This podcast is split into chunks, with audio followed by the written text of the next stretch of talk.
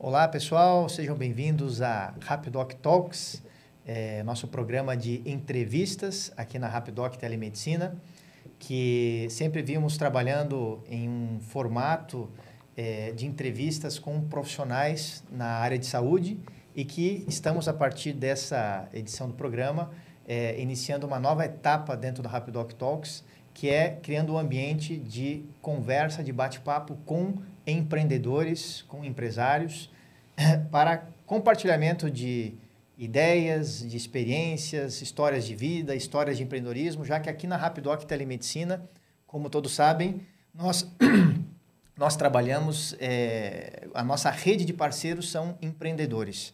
Então, nós também vimos a, a importância aqui na Rapidoc de inserir dentro do nosso programa Rapidoc Talks momentos como esse de hoje é, para conversar com grandes empresários, grandes empreendedores e aprender com sua experiência de vida, de negócios, para trazer para toda a nossa rede de parceiros é, esse conhecimento né, acerca do que são os desafios do empreendedorismo, que é, como já sabemos aqui, inerente a, ao processo uh, da telemedicina e dos negócios envolvendo a telemedicina. E por isso que hoje é um momento importante dentro do nosso programa da Rapidoc Talks, porque estamos iniciando uma etapa de, de abrangência dos nossos, das nossas talks, das nossas entrevistas. E para iniciar essa nova etapa aqui, é, nós temos a, a grata né, satisfação de receber aqui a presença do Vinícius Pessim, é, que tem aqui uma vasta biografia né, e que nós é, nos alegramos muito de ter a, a, presença dele aqui conosco. Muito obrigado, Vinícius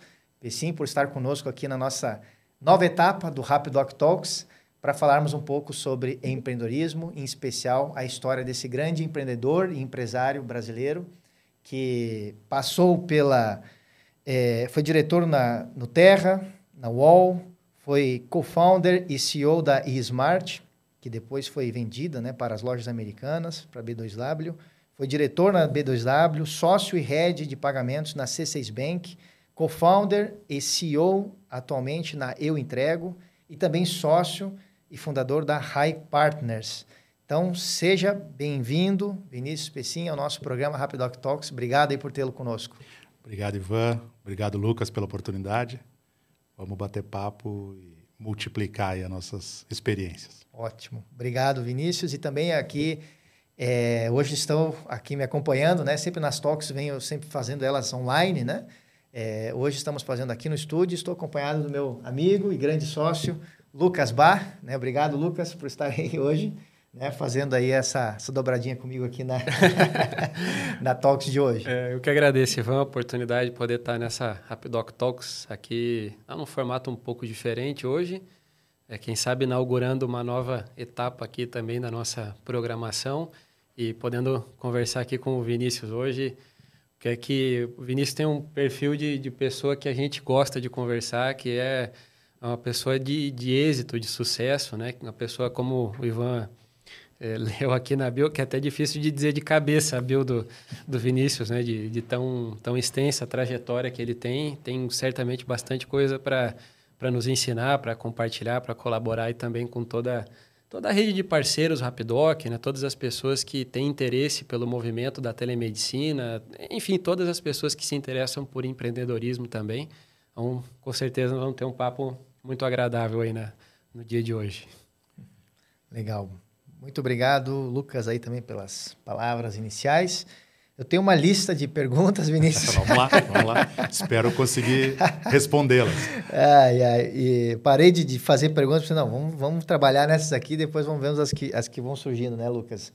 É, mas, bom, acho que a nossa ideia, né, como comentei, né, Vinícius, é é, falarmos de empreendedorismo e, e não, não, vejo como melhor falarmos disso sem é, trazermos aqui um pouco da sua trajetória, né, experiências e como imaginamos, né, que, que a trajetória do empreendedorismo não é uma coisa simples e nem fácil e nem rápida, né, é um processo de longo prazo e que se passa por muitas né, caídas, levantadas, ajustes de, de, de rota, né, e, e para dar o início assim nessa nessa listinha de perguntas, a primeira que gostaria de, te lançar aqui. Como foi o início, então, da sua trajetória, Vinícius? Que eu sei que foi antes da plugin, na verdade, né? Uhum. É, e como você entrou, digamos assim, na, nesse, no no, ramo, não sei se podemos dizer no ramo, mas na área do empreendedorismo, né, na área da tecnologia, né, que foi o início.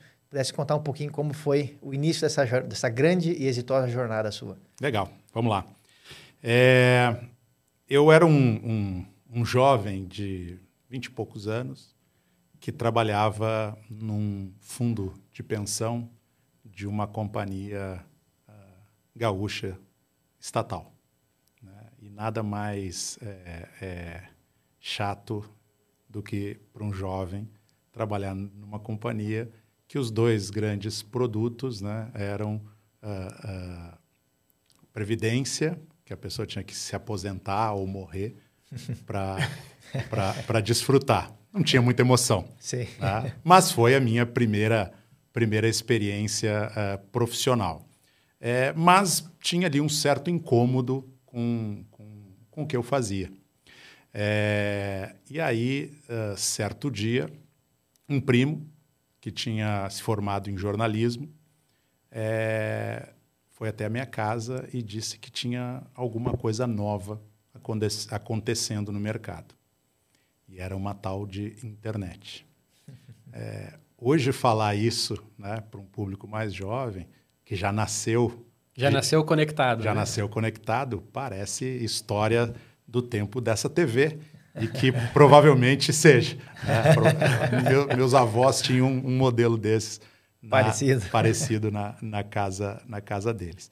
É, naquela época, se sair de um trabalho formal num mercado sólido e ir para uma aventura dessas, é como hoje um filho chegar em casa e dizer que vai trabalhar com blockchain, né, com inteligência artificial. Era algo absurdamente uh, uh, uh, difícil de se, de se explicar. É, por muito tempo, talvez meu pai tenha morrido sem entender direito o que eu fazia. O que estava nascendo naquela época? Os primeiros provedores de hospedagem, uh, desculpa, os primeiros provedores de acesso à internet do Brasil. Né? Lá no Rio Grande do Sul, no TecNet, Marcelo Lacerda, Sérgio Preto, talvez os primeiros empreendedores da internet brasileira, né? talvez ao lado aqui do Mandic, uh, em São Paulo. Né? Não se tinha esse mercado de empreendedorismo, startups, né? era tudo, é, como, como os memes dizem, tudo era mato alto. Uhum. Né? Eles construíram o primeiro, esse primeiro provedor, o provedor chamava NutecNet. É, eu ingresso né, por um convite desse meu primo, Marcelo Lemos, que foi quem me abriu literalmente as portas da, da internet e abrir as portas da internet foi levar um modem até a minha casa. Eu tinha um computador, mas ele não tinha modem, ou seja, ele não tinha conexão à internet. 48 kbps. É, eu acho que era um pouquinho menos. Eu acho que 48 era luxo. Mas era, eu lembro, era um US Robotics, que era um dos melhores, ah, era um, era um dos melhores, melhores né? modems. E literalmente ele me abriu as, as portas da, da internet. E eu comecei essa minha eh, carreira digital na NutecNet. Logo em seguida, ela virou ZAS. Né? Foi, é, eu me recordo do ZAS. É, e foi, foi, na verdade, foi uma aquisição do grupo RBS, afiliada da Globo lá no Rio Grande do Sul, que adquire a, a NutecNet e a NutecNet vira ZAS. É, logo em seguida, uh, o grupo faz mais uma movimentação e ele é vendido, né? a RBS vende uh, os AS para a Telefônica de Espanha, e aí os AS vira terra. Então, nesse período, eu tive a, a oportunidade de testemunhar e participar, ainda que de uma maneira é, é não tão protagonista, de todo o primeiro fenômeno de internet no Brasil, e aquilo ali mudou para sempre a minha vida e a minha, e a minha carreira. Em, em 2000, é, eu deixo o, o Terra, né, é, me associo a outros é, empreendedores gaúchos né, para fazer a transformação de um provedor de acesso, assim como era o Terra, num provedor de hospedagem de sites e serviços digitais, que é a Plugin. Hum. Aí nasce a Plugin. Isso. A Plugin era um provedor também uh, uh, dos primórdios da internet, mas que, por decisões dos seus sócios originais, acabou tangenciando, hoje, modernamente, né, pivotando uhum. o seu negócio de acesso à internet a um negócio de, de hospedagem de sites. Eu fui para a Plugin, depois me tornei sócio da Plugin, uh, por um convite do Jonatas Abbott, que é um empresário bastante conhecido no Rio Grande do Sul, uh, e do Jaime Wagner, também um professor da Universidade Federal do Rio Grande do Sul, que foi um dos primeiros uh, professores universitários a implementar uma cadeira de empreendedorismo na universidade. Olha só. Isso nós estamos falando de 1990, talvez até um pouco antes. Então, absurdamente disruptivo, uhum. né? num curso de engenharia, se ter uma cadeira de empreendedorismo. De engenharia ainda. De engenharia, é. E isso eu acho que é uma contribuição talvez pouco reconhecida do empreendedorismo gaúcho, uh, porque ali, dali, nasceram muitas empresas de tecnologia que, que depois ganharam o país e até ganharam, ganharam o mundo. A Plugin tinha como propósito, como o próprio serviço diz, hospedar sites. Então ali a gente estava na primeira onda da internet para negócios, que ainda era uma, uma presença digital muito é, é, tímida. Claro. As empresas estavam caminhando para terem um website. Hoje, para os mais jovens, você falar um site, talvez muitos nem saibam o que é um site. é um site. Né? É. Eles vão lá no Instagram procurar, no TikTok, né? no LinkedIn, eventualmente mas é, era o primeiro passo da presença das empresas na, na internet. Eu acho que aí já tem algumas, algumas, é, é, alguns aprendizados do empreendedorismo. Primeiro, um negócio que pivota o seu, o seu, a sua essência, o seu objeto. Eu acho que isso, para quem empreende, tem que ser uh, sempre analisado. Né? Você tem uma tese, você tem um, um, um plano, mas à medida que você põe esse plano na pista, né, a, a, realidade do mercado, a vida real, te mostra que eventualmente o teu plano precisa de ajustes para que ele tenha sucesso. Então, a Plugin era um provedor de hospedagem, um provedor de, de acesso, que como provedor de acesso o mercado estava deixando de existir, existia essa janela de oportunidade que era hospedar os sites de pessoas e empresas que estavam despertando para esta tal de, de internet. internet. E assim ela, ela começou a crescer no mercado do Rio Grande do Sul. É, eu já tinha feito algum tempo de atuação no Terra em São Paulo. Né? Hoje, como comentei aqui um pouquinho antes na chegada, sou um gaúcho que está há 20 anos uh, em São Paulo. E quando aqui cheguei, uh, uh, tive uma certeza que era aqui que eu queria ficar para fazer negócio. Né? Quando você chega em São Paulo, seja por Congonhas, que você tem a visão né, do tamanho dessa cidade, seja de ônibus, né, numa estação da Barra Funda, que você também tem a, a, a ideia de um gateway que conecta o Brasil, o Brasil inteiro fisicamente, você sabe que aqui, apesar dos custos, dos altos custos, e aí não estou falando só de dinheiro, que uma cidade como São Paulo te cobra, é aqui que os, os negócios acontecem. Sim. E aí a minha proposta para os sócios lá da Plugin é que eu iria começar a minha jornada lá por Porto Alegre, mas a gente tinha data marcada para trazer o negócio para São Paulo. E aí essa data era ou a gente consegue construir uma, uma estrutura para que a gente leve esse negócio para São Paulo, ou provavelmente eu não estarei aqui né? porque essa era a minha, a minha ambição, fazer com que o negócio deixasse de ser um negócio regional para ser um, um negócio uh, nacional. nacional. Essa é uma, essa é uma das, das uh, várias uh, orientações e conselhos que eu dou para muitos empreendedores que estão fora deste eixo. Né? Ainda que hoje a gente tenha muito mais possibilidades e, e a própria pandemia consolidou as, os calls, as reuniões remotas. É, é, se você quer ter uma empresa que vá conquistar o mercado brasileiro, em algum momento você vai ter que ter uma posição, se não fixa, mas muito importante uh, aqui em São Paulo. Claro. Essa, essa é uma, é uma das, das orientações e sugestões que eu dou para todo empreendedor mais jovem que começa um negócio é, é, fora, fora desse, desse grande eixo. Em 2003, a gente traz uh, a plugin para São Paulo. Posso só te fazer uma claro, pergunta antes, Vinícius? É, esse processo de tratar com os sócios para convencê-los de mudar o, o, rumo do negócio, vamos dizer assim, como, como, é que foi isso? Foi, foi tranquilo? Vocês tiveram muito debate interno, muita conversa, muita negociação? Te pergunto isso pelo seguinte. Eu já vi, por exemplo, o Flávio Augusto, né, que é um empreendedor que eu tenho né? bastante admiração. Acho que é, é senso comum, né? O Flávio Augusto é uma pessoa de muito sucesso, que, que realmente é, chegou onde muita gente almeja chegar, né? O Flávio Augusto sempre fala que a primeira venda, não sei se ele sempre fala, mas eu já vi ele falando que a primeira venda não é uma venda externa. A primeira venda que é feita é uma venda interna, é, é entre os pares, né?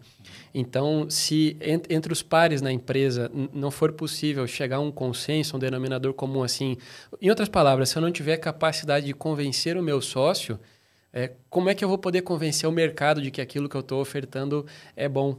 E isso é uma coisa que eu acho que é bastante interessante também, a gente vê assim como foi na, na tua percepção, né, frente a, a plugin, esse processo de, de pivotar, porque se vocês naquele momento ali tomam outra decisão, o que teria acontecido, sim, né? Sim. Possivelmente toda essa trajetória teria tomado um outro rumo, sim, né? Sim.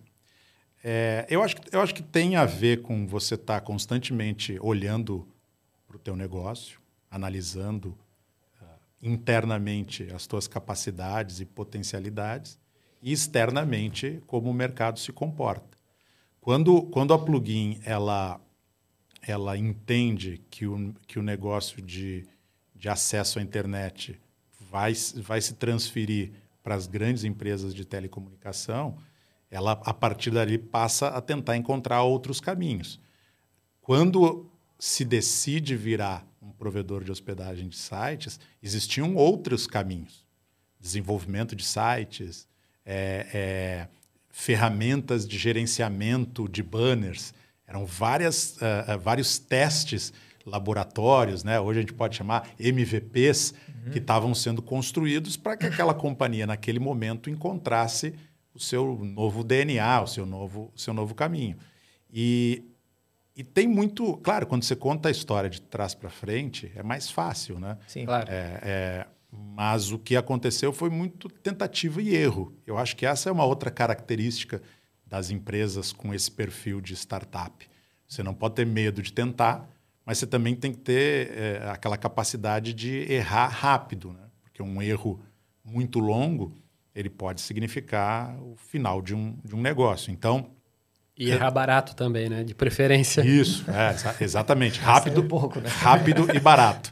Né? É, então, assim, naquele momento, é, a companhia testou alguns modelos. Então, ah, vamos desenvolver sites. Aí, o que, que se descobriu no desenvolvimento de sites?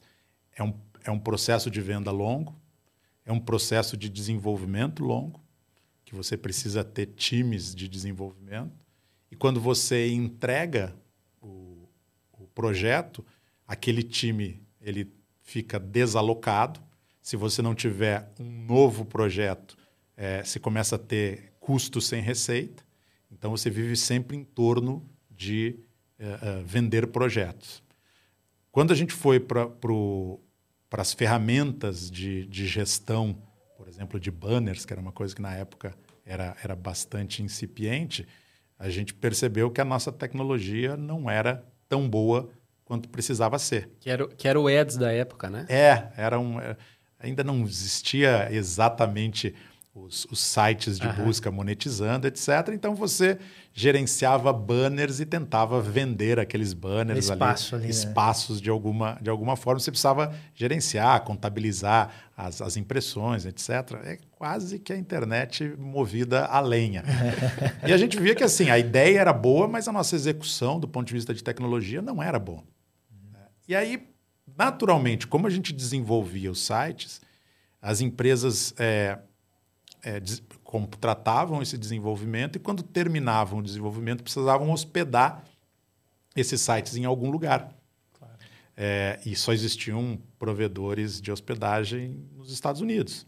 E aí você hospedava nos Estados Unidos e ficava muito lenta a navegação. Porque imagina, você, ter, você tinha que buscar aquele conteúdo lá nos Estados Unidos, com uma internet ainda muito ruim. Claro. Né? E a gente disse, oh, peraí, tem uma oportunidade. Porque a gente percebeu, né, quando a gente parava para ver o nosso orçamento. Isso foi uma cultura também que, desde esse primeiro empreendimento, é, eu acabei aprendendo lá com os meus sócios e reproduzo até hoje, é ter uma disciplina de orçamento. Né? Ainda que em alguns momentos você tenha que subverter o orçamento com uma decisão consciente, mas você ter um orçamento base para você ir gerindo o teu, o teu negócio.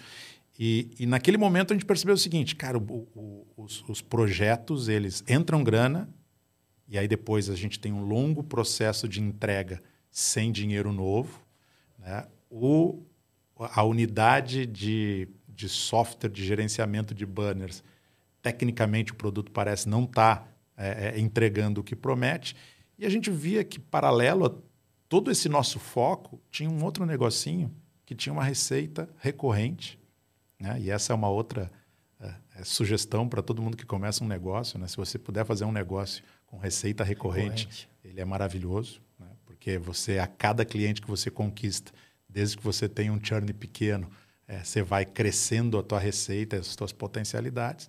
A gente viu aquela receita e disse, cara, que receita é essa aqui? Que ela faça chuva ou faça sol, ela está aqui. Ah, não, esse aqui são os sites que depois que a gente desenvolve, a gente hospeda, e, e a gente cobra esse aluguel, essa, né? essa, essa manutenção do essa, site. Essa manutenção, esse espaço do site. E a gente disse, opa, para aí, joga fora tudo isso aqui, porque agora nós vamos só hospedar sites. E aí que essa pivotagem aconteceu. Se tornou, uh, primeiro, uma percepção e depois, para responder a tua pergunta, uma discussão de sócios. Né? Claro que tinha o sócio que tocava o negócio de gerenciamento de banners que ficou... Ficou meio chateado. Não ficou muito né, concordando com aquela tese. Mas ela era tão óbvia né, que a gente via, não, este, este é o caminho. E esta foi a alavancagem desse, desse negócio. A gente chega em 2003 em, em São Paulo. É verdade que tem algumas conjunções né, que ajudam. Naquele momento existiu uma abertura para as empresas espelho de telecomunicação. Então, muitas empresas novas de telecomunicação chegaram no Brasil, trazendo, trazendo data centers, fibra ótica. Então, a gente conseguiu chegar exatamente nesse momento, fazer bons acordos é, é, com essas teles, para que a gente tivesse uma boa estrutura, que no final do dia era um site que ficasse o menor tempo possível fora do ar e que fosse rápido na, na navegação. Na navegação.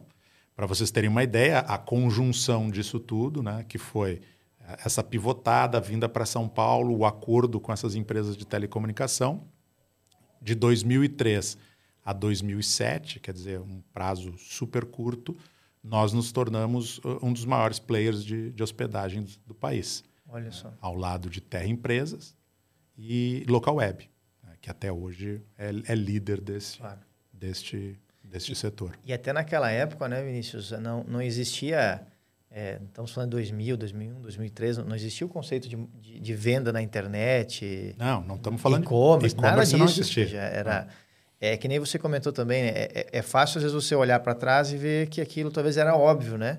Mas é, se você volta no tempo, né? Por que investir em, em, sites, em empresas, colocar um site na internet? Eu, eu, lembro disso na época que muitos empresários falavam, tá, mas para que ter um site Né? Para que ter um site é. na internet? O que, que isso vai me trazer dinheiro Minha empresa, empresa tem 100 anos, a gente viveu sempre assim. Sem site? É. Para que, inclusive, que inclusive, isso me fez lembrar uma, uma entrevista que o Bill Gates deu num programa, eu não me lembro o nome do, o nome do apresentador, num, num, talk show, assim, estilo Jô Soares.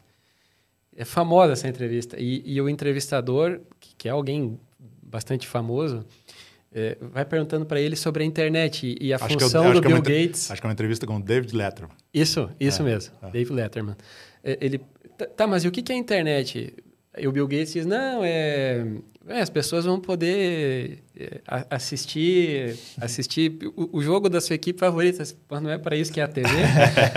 e, e, o rádio, e, e, ou seja, é isso que o Ivan está falando, né? É. Olhando para trás, parece até difícil de, de, é. de certa maneira, mas, mas por que a pessoa faria isso, ah. né? Não, para você ter uma ideia, é, voltando um pouquinho na história, né? Uma das, das áreas que eu comandei lá no Terra era a área de fidelização, que era, na verdade, retenção de, de clientes, né? Mas, diga de passagem, lá na época já se tinha esse conceito legal, né? Não, não, não é retenção. Reter é uma coisa ruim. Uhum. É fi, fi, fidelizar. fidelizar.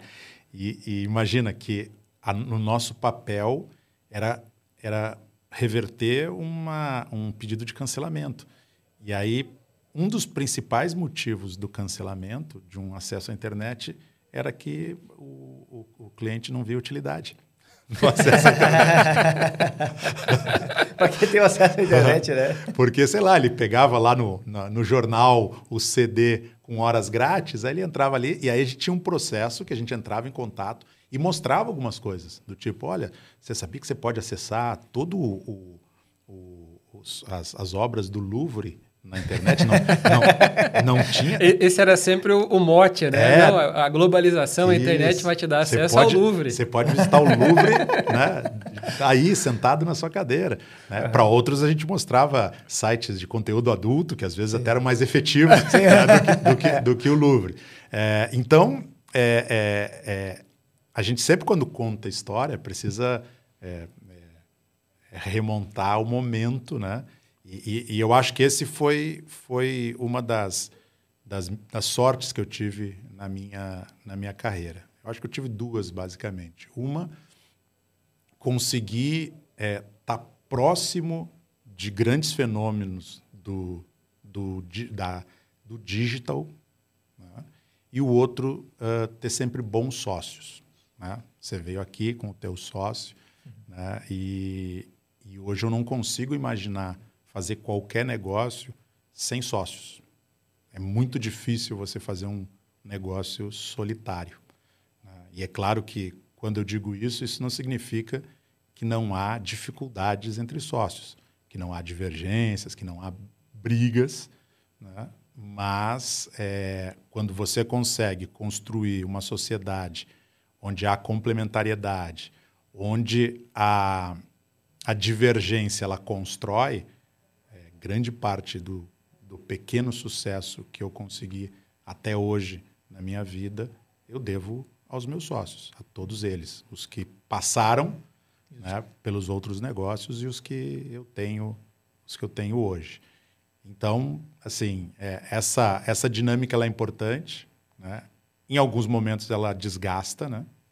Mas eu acho que o que você, o que você falou, Lucas, é, é super importante é, se eu não conseguir convencer os meus sócios, como é que eu vou convencer o mercado de que aquela pivotada ou aquele produto ou aquele posicionamento ele é o, o, o caminho a ser, a ser tomado. 2007, vai lá. Fazer mais uma interrupção aqui na, na trajetória. Pegando o gancho sócio, que é uma, uma pergunta que frequentemente aparece é, há um tempo atrás, inclusive, eu abri uma, uma caixinha de perguntas no meu Instagram e uma pessoa falou assim: Ah, eu, eu, eu, vejo o teu relacionamento com o Ivan muito próximo e tudo. Como é que vocês se escolheram, em outras palavras, né? E, e eu acho que essa é uma dúvida que, que permeia assim, a, o imaginário de muita gente que quer, de alguma maneira, empreender. Empreendo sozinho empreendo com um sócio? Se eu empreender com um sócio, quem tem que ser meu sócio? Então, para você, Vinícius, qual é o perfil que você busca ou buscou e que foi ao longo do tempo talvez hum, remodelando, enfim. Como escolher um sócio né, para uma pessoa que vai empreender, ou que alguém que já tem mesmo uma empresa e está querendo trazer alguém para fazer parte da, da sociedade? Eu acho que, vamos lá, né? Tem, tem uma questão basilar que talvez a gente nem precisasse falar, mas nós estamos numa época de que as obviedades têm que ser ditas. Né? O primeiro ponto é você ter alguém do teu lado que seja reto, né? É, honesto, ético, né? passado essa base que deveria ser uh, nem discutida. A minha visão é sempre uh, complementariedade. Está proibido de ter sócios que sejam bons na mesma coisa? Não. Né? Isso pode gerar uma multiplicação de um determinado skill da companhia. Agora, preferencialmente, se você tiver os sócios complementares, é, a chance de você dar certo, pelo menos na minha experiência, é maior. Eu sempre tive sócios, né, até pelo meu perfil ser um perfil muito mais comercial, de negócio, de, de, de ideias, de gestão, eu sempre busquei sócios de tecnologia. Caras que pudessem é, é, é, materializar ideias, né? pudessem fazer com que aquilo que a gente vende e idealiza, na prática se, se realiza. Então, hoje, por exemplo, eu tenho um sócio, tenho, tenho vários sócios, eu tenho no meu empreendimento de hoje, eu tenho 17 sócios, entre é, sócios é, que compõem o controle comigo, como é o caso do João Machado, CTO da Eu Entrego e meu sócio. Outros uh, uh, sete sócios que são da operação.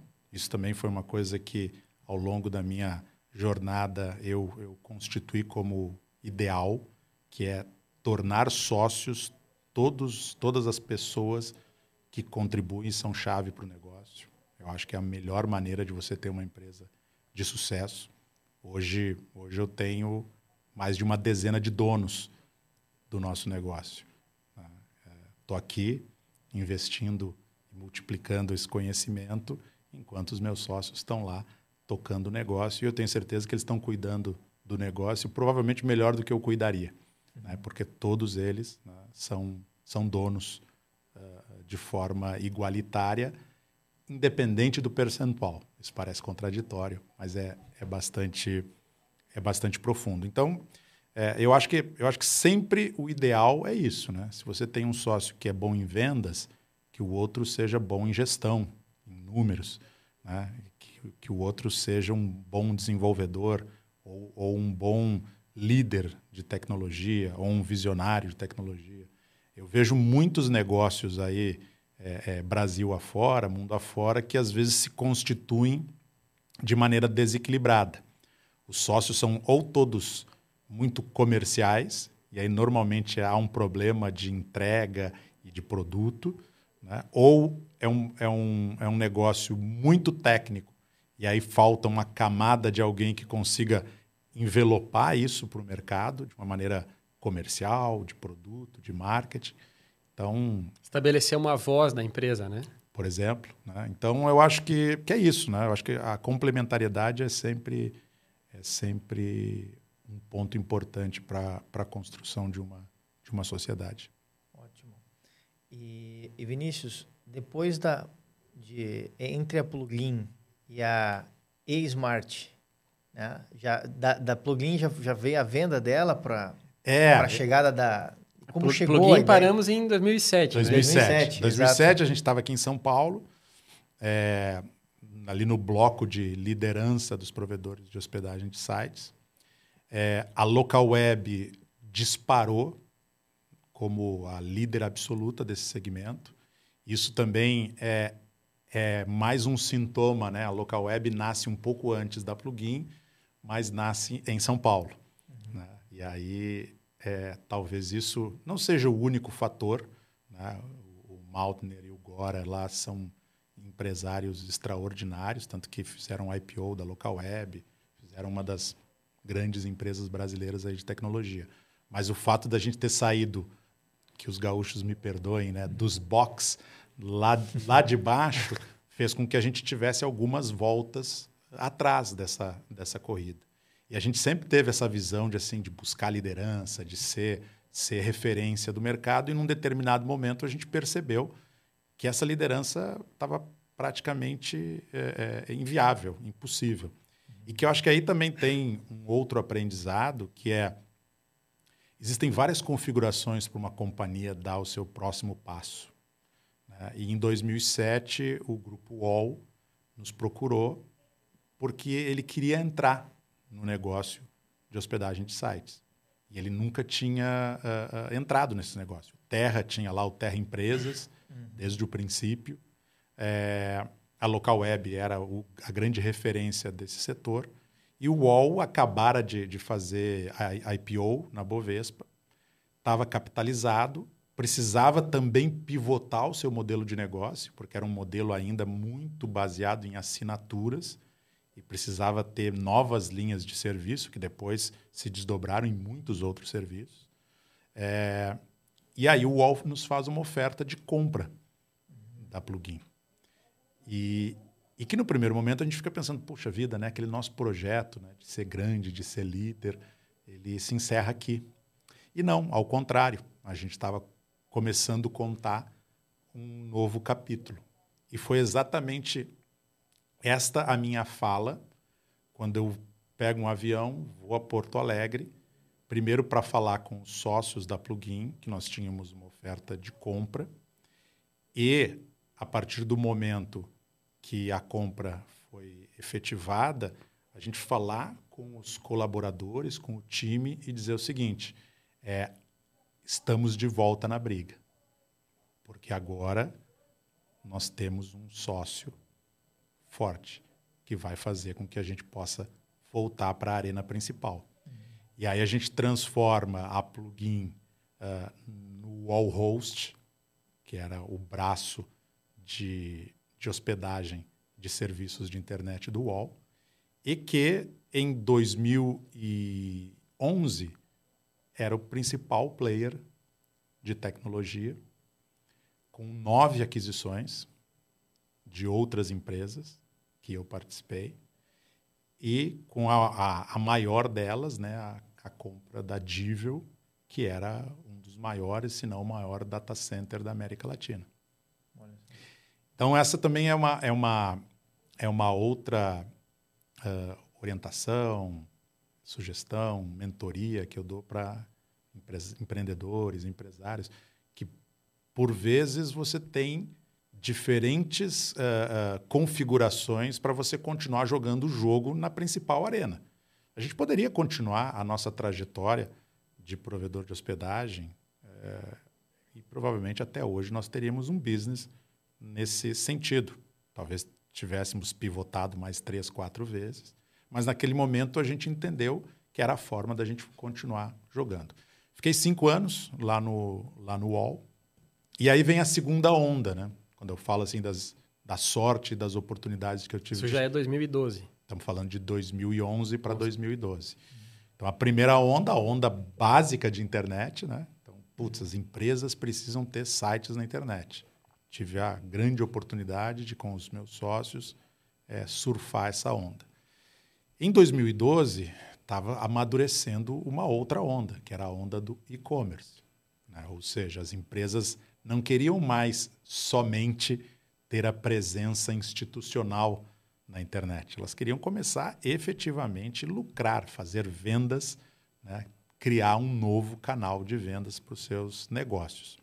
E naquele momento, o e-commerce ainda, as ferramentas de e-commerce ainda eram bastante incipientes. A gente tinha provedores é, nacionais, né? Ikeda, Vtex, Fast Commerce, e as grandes companhias de tecnologia, Oracle, IBM, SAP, não estavam ainda olhando para o e-commerce. O e-commerce ainda era muito pequeno para que essas grandes companhias se movimentassem.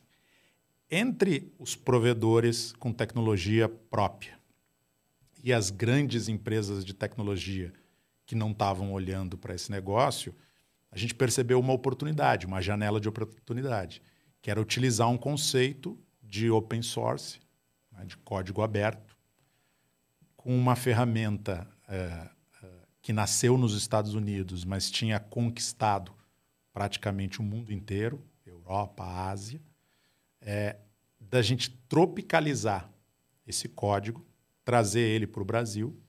Né? O código, a plataforma se chamava Magento, hoje bastante conhecida, foi adquirida há alguns anos pela Adobe. Né? E, e, por coincidência, hoje pela manhã eu estava vendo os quadrantes mágicos do Gartner e está lá Adobe no, ponto, no topo, né? baseado na, nessa tecnologia, que hoje mudou, mudou bastante.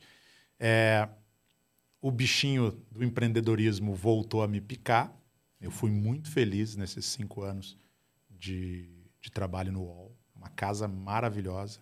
Foi um MBA na prática que eu não fiz nas cadeiras da, da academia, né? porque você passar cinco anos sobre a liderança de um dos maiores e melhores empresários do Brasil, fazendo quase que uma dezena de aquisições, lançando 14 produtos de diferentes características, não há pós-graduação MBA que, que vai te proporcionar essa experiência. Então, sou muito grato ao UOL. Ali eu me construí realmente. E ali, ali a minha, o meu perfil se ampliou, porque empreendedor eu acho que eu fui desde sempre. Mas ali eu tive a oportunidade de ficar por cinco anos numa cadeira muito forte de executivo. E aí eu consegui mesclar o que é empreender dentro de uma grande organização, sobretudo numa organização que te dava apoio e ferramentas para empreender. Em 2012, eu, eu, eu fiquei provocado para sair da zona de conforto, vi esse movimento do comércio eletrônico, achava uma oportunidade e aí fundei com o Mariano Quadrado, que é também um sócio muito querido, que virou um, um grande amigo. É uma pequena divergência, né? porque ele é também gaúcho do lado azul. Né? Eu sou gaúcho do lado vermelho, mas essa divergência não atrapalhou a nossa sociedade. sociedade. A gente também não, não, não tem esse problema de, é. de atrapalhar aí por que divergência de cores. Mas há, mas há divergência. Há divergência, de cores. essa, essa, esse talvez seja um primeiro teste, né? É. Se, se, essa, se essa divergência so, sobreviver. E, e, abrindo um parênteses, eu, sou padrinho do filho dele, né? Qualquer momento eu vou chegar com a camiseta do outro time lá para ele, eu quero ver o que, que, vai acontecer. Pelo bem da sociedade, é melhor deixar esses assuntos, esses assuntos para lá. É, o Mariano Quadrado, a mesma coisa, né? Um cara que, que montou BBS em casa quando não era nem jovem, quando criança, né, é, já tinha trabalhado comigo tanto na Plugin como no Wall. É, vem nessa jornada. A gente funda a Smart. Então, basicamente, a Smart era uma plataforma de comércio eletrônico uhum. baseado nesse open source uh, chamado Magento. E a nossa tese encaixou muito rápido, né, que era a gente conseguir ter uma solução robusta para o grande varejista brasileiro, porque ele estava acostumado a consumir produtos das big players, e as big players não tinham produtos de e-commerce. Depois, uh, a Oracle comprou a ATG, a SAP comprou a Hybris, e aí se posicionaram, né? a Adobe comprou Magento, e eles se posicionaram como players de e-commerce para grandes varejistas globais. Mas naquele momento não existia. Ou você tinha plataformas é, nacionais, né? ou você não tinha nada. Então a, a, nossa ideia de janela de oportunidade encaixou de uma maneira muito certa e muito rapidamente a gente conseguiu conquistar contas importantíssimas.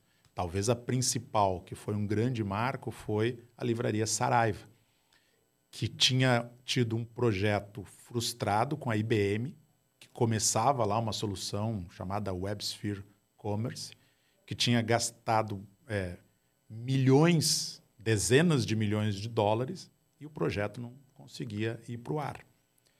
A gente conquista essa conta da livraria Saraiva, diretor de e-commerce lá, o Lucas Santos, que depois também virou um amigo, um cara com uma experiência extraordinária em e-commerce. E esse case foi o primeiro case de e-commerce brasileiro a estar presente num evento em Las Vegas chamado uh, uh, Image, é, evento patrocinado pelo eBay na época, que era o principal palco de comércio eletrônico do mundo. Então nós levamos na época a livraria Saraiva para esse palco principal, o que foi uma grande conquista. E esse, esse processo muito rápido, né? e aí a partir do momento que você constrói um, um primeiro grande case, né? e aí vai mais uma pílula né? Uhum. Para quem, quem vai empreender, é difícil fazer a primeira venda. É, talvez seja o mais difícil. Mas quando você consegue construir o grande case, comercialmente você entra num ciclo virtuoso uh, sem igual. Né? Quando a gente pega uma livraria que na época era referência, não só como livraria, mas como empresa é, é, é, moderna, que estava caminhando para o digital, é, você consegue reproduzir isso. E aí, em 18 meses, nós tínhamos pelo menos 40, 50 grandes marcas de varejo brasileiro utilizando a nossa tecnologia. Isso chamou a atenção da B2W Digital, americana, Submarino, e aí, eu, pela segunda vez, eu uh, tenho uma experiência de passar por um exit. Uhum. Né? Na nossa época, a gente chamava de venda mesmo. Sim. Hoje é bonito falar é exit. exit. É. é, é, a B2W faz uma oferta, e aí eu tenho a oportunidade de surfar numa terceira onda. Por isso que, assim, as decisões também de fazer esses negócios estavam muito atreladas a não só o dinheiro. Claro que o dinheiro é bom, né? Você ter teu, a tua liquidez é, realizada. Né?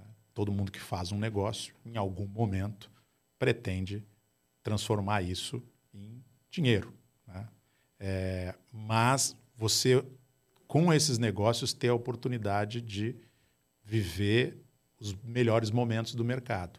O que estava acontecendo na B2W naquele momento? Quando eles se interessam pela Smart e fazem essa oferta de compra da Smart. Estavam nascendo aqui no Brasil os primeiros marketplaces. Uhum.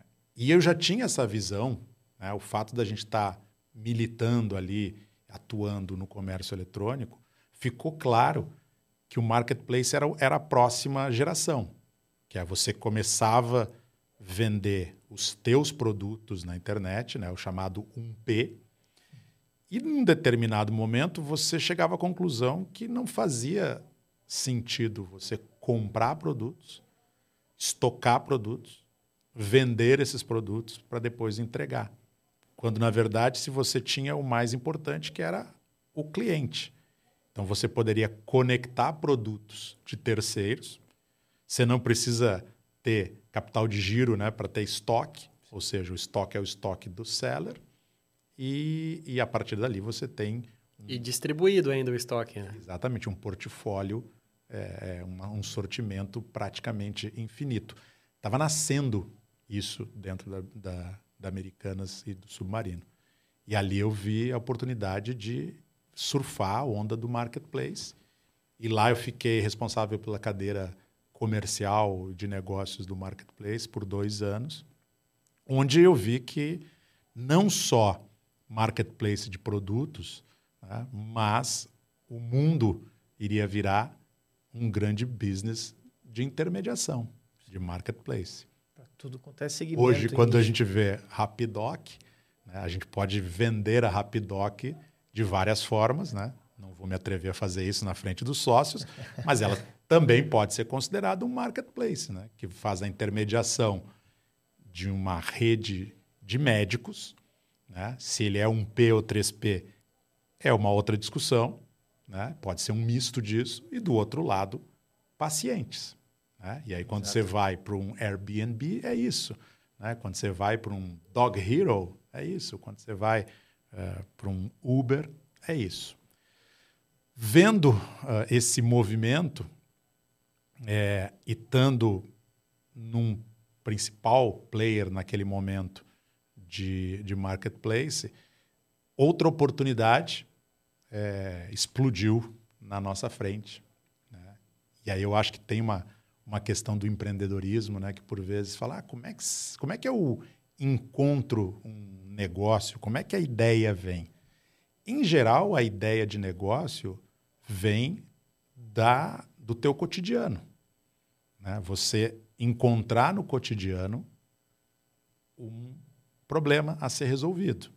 Né? Então, sei lá, quando eu, quando eu comecei a ser pai há 12 anos, tarde, é verdade, quando a gente se dedica a, a empreender, a gente demora mais para fazer filhos. Alguns conseguem fazer os, as dois ao mesmo tempo. Eu, eu tive uma certa dificuldade. É, é, logo que eu fui pai, o meu filho teve, meu primeiro filho, Lorenzo, teve é, alergia lá à proteína do leite.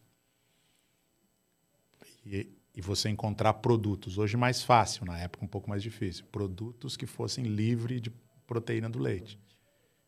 Opa, isso é uma oportunidade.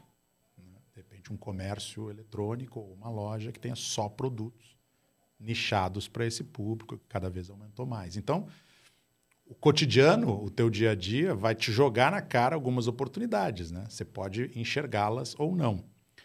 E essa foi a oportunidade que ali, na, naquela transformação do e-commerce para, marketplace, eu percebi que seria a logística. A logística que até ali estava organizada de uma maneira com grandes centros de distribuição, é, que concentravam os produtos em um, dois lugares e dali saíam para entregas de dois a 15 dias é, em qualquer lugar do país pelos correios ou por grandes transportadoras iria uh, virar de cabeça para baixo, porque, como você acabou de falar aqui, com o marketplace, você tinha milhares e milhares de pontos de origem para milhões e milhões de pontos de destino. Um país de dimensões continentais, como o Brasil, e que no final do dia tem as suas conexões interestaduais, intermunicipais, mas quando você chega no que o mercado de logística chama de última milha, né, de last mile, você tem grandes problemas, porque você precisa efetivamente de alguém que pegue um pacotinho e leve na porta do consumidor, aquele último trecho. Uhum. Deste cenário nasce o meu atual uh, empreendimento, que é a Eu Entrego, que é a maior rede de entregadores autônomos do Brasil. Uh, um marketplace que conecta, de um lado, pessoas comuns nos seus próprios veículos, uh, dispostas a fazer entregas, e do outro lado, grandes e-commerces, varejistas, embarcadores que demandam esse tipo de entrega. E, e essa operação da na eu, eu entrego, né? Ela, essa você já começou desde 2017, ela, né? É, ela nasce em 2017, uhum. naquele modelo prototipia, é, é, teste.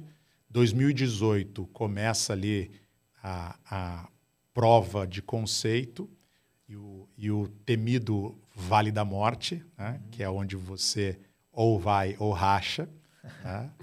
Sabemos bem que é, é, é, sempre muito perto de rachar, né? É. Você, você acorda pela manhã e diz assim, por que, que eu não fiquei lá no meu emprego na, na B2W? Por que, que eu não fiquei no meu emprego no UOL?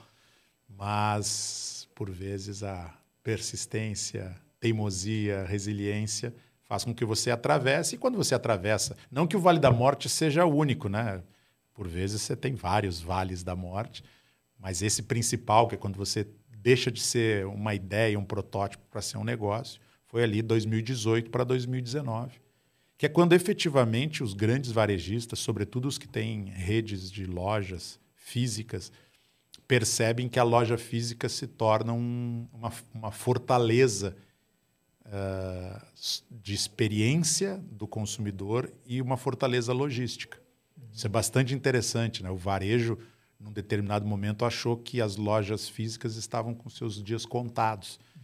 E à medida que o fenômeno da omnicanalidade vai se desenvolvendo, ao contrário, eles percebem que a loja é um ponto de contato né, de experiência e, sobretudo, de logística. Sobretudo, sobretudo para um consumidor que quer um produto cada vez mais rápido.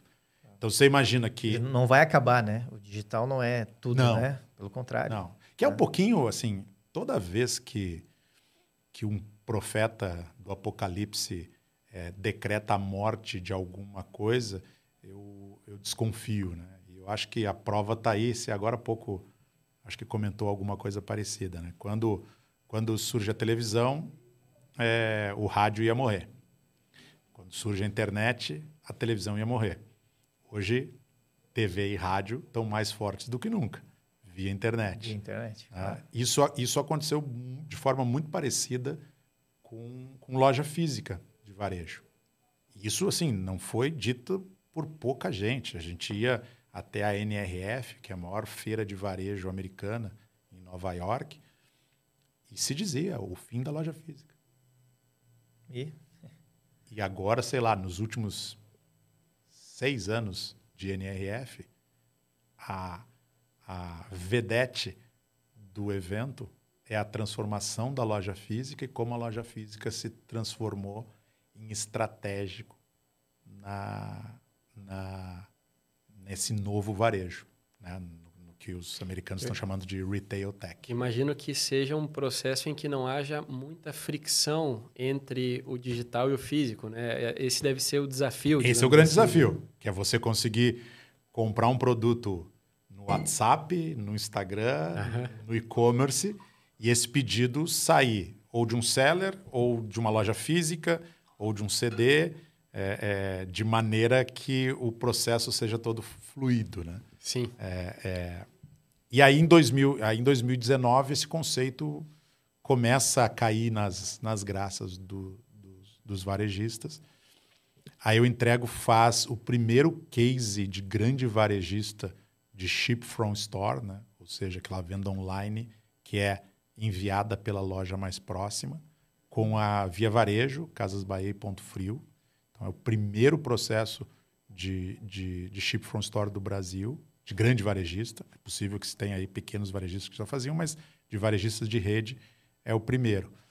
A gente, em três meses, uh, monta uma operação em 200 cidades, e aí que entra a tecnologia, né? você conseguir captar motoristas via redes sociais, é, é fazer com que eles uh, façam download de um aplicativo, que eles entendam todo o processo. Né? Mas à medida que você consegue marketplace um equilíbrio perfeito, as coisas acontecem. Né? Então era a gente a estava levando trabalho e renda para caras que estavam sem emprego. Infelizmente, um país ainda que sofre muito com desemprego. Por outro lado, uma, uma oferta de entregas rápidas que o mercado brasileiro não tinha e com preço competitivo, porque era uma solução tecnológica que não tinha os, os ativos das transportadoras. Custo necessariamente tinha que ser mais barato. Claro. Né?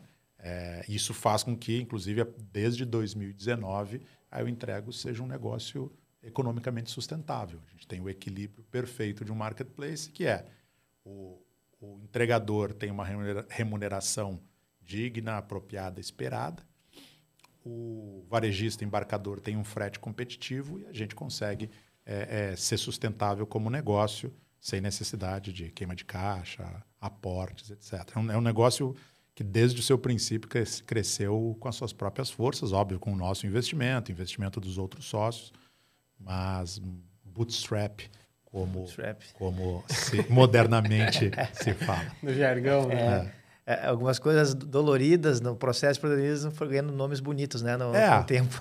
Só trocam os nomes. Né? A diria, dor segue igual. Né? É, eu diria que o nosso crescimento, é, o nosso crescimento ele é sangue, suor e lágrimas. É, exato.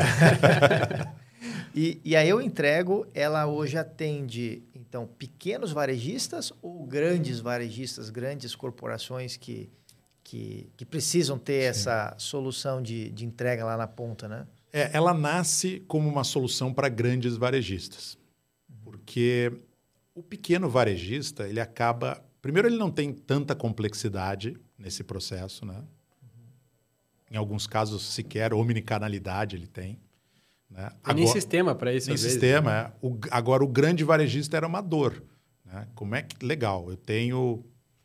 Nós temos clientes com 4 mil lojas. Né? Então, são não são 4 mil cidades, porque por vezes você tem mais de uma loja por cidade, mas são milhares de cidades. Hoje nós estamos chegando a 4 mil pontos de coleta de produtos do Brasil inteiro. É impossível uma transportadora tradicional, nesse momento, ter a disponibilidade de um entregador para quatro pacotes é, em Cruzeiro do Sul, no Acre, e outros três pacotes em Santana do Livramento, lá na nossa querida Rio Grande do Sul. Então, esse modelo, ele obviamente, ele se encaixou muito mais na necessidade do grande varejista. Hoje a gente já atende médios varejistas que se encaixaram nessa, ness, nestas rotas. Então, hoje a gente tem diariamente milhares de rotas em todos os estados do Brasil e que a gente consegue encaixar demandas de varejistas médios. A gente entende que o, o, as próximas fases desse negócio é, em algum momento, se chegar num pequeno varejista. Mas é que não basta só tecnologia que a gente tem e a rede de entregadores que a gente tem. Hoje é a maior rede de entregadores autônomos do país. É, a gente precisa, precisa ter um, um back-office para atender bem esse pequeno varejista. E esse é o ponto que hoje a gente ainda não não acha que está preparado. Mas é uma tendência natural, até porque quando você tem uma rota e a tecnologia te permite ter slots, né? ou seja, numa mesma rota, um entregador faz múltiplas coletas e entregas de diferentes varejistas, interessa menos depois que você ganha uma escala se esse pacote é de um grande varejista ou de um pequeno varejista. Se a gente conseguir consolidar mais pacotes numa mesma rota, todos vão pagar menos. Claro. E por isso que é esse modelo de, de economia colaborativa, o geek economy, como é chamado, é, nos encanta tanto, né? porque ela acaba quanto maior e quanto mais eficiente né, os algoritmos conseguem capturar essa eficiência, é, é, ela se torna mais vantajosa para toda, toda a cadeia, de quem entrega, de quem tem demanda de entrega e quem orquestra esse negócio. E vocês já estão pensando, Vinícius, já numa internacionalização da Eu Entrego? Ou... Sabe se que... é que pode falar, né? Não, pode, pode sim. É... se não é... é... eu vivi entrar aí nos é, bastidores. Eu, eu, vivi bastante, sobretudo na primeira onda de internet, esse fenômeno da internacionalização. Eu, eu acho que ele, ele é possível de ser feito? Mas ele, ele não é fácil de ser feito. Então, hoje eu acho que tem alguns fatores. Eu acho que o primeiro é o seguinte: a gente já tem hoje um mercado brasileiro que ele é um continente. São vários países, né, para atender. Exatamente. Então, é, a gente acha que ainda tem um longo caminho de consolidação do mercado brasileiro. Nós não estamos fechados à internacionalização. É, a gente estaria dispostos a abrir operação em novos países mas uma operação que necessariamente deveria abrir é, é, levado por um cliente. Né? Então, que um cliente com presença. Entrar com case, né? Isso. Com... Então, um cliente que a gente atende aqui já no Brasil, que está muito satisfeito com o nosso serviço, que tem operações em outros países e que gostaria de ter o mesmo serviço que ele tem aqui no Brasil em outros países.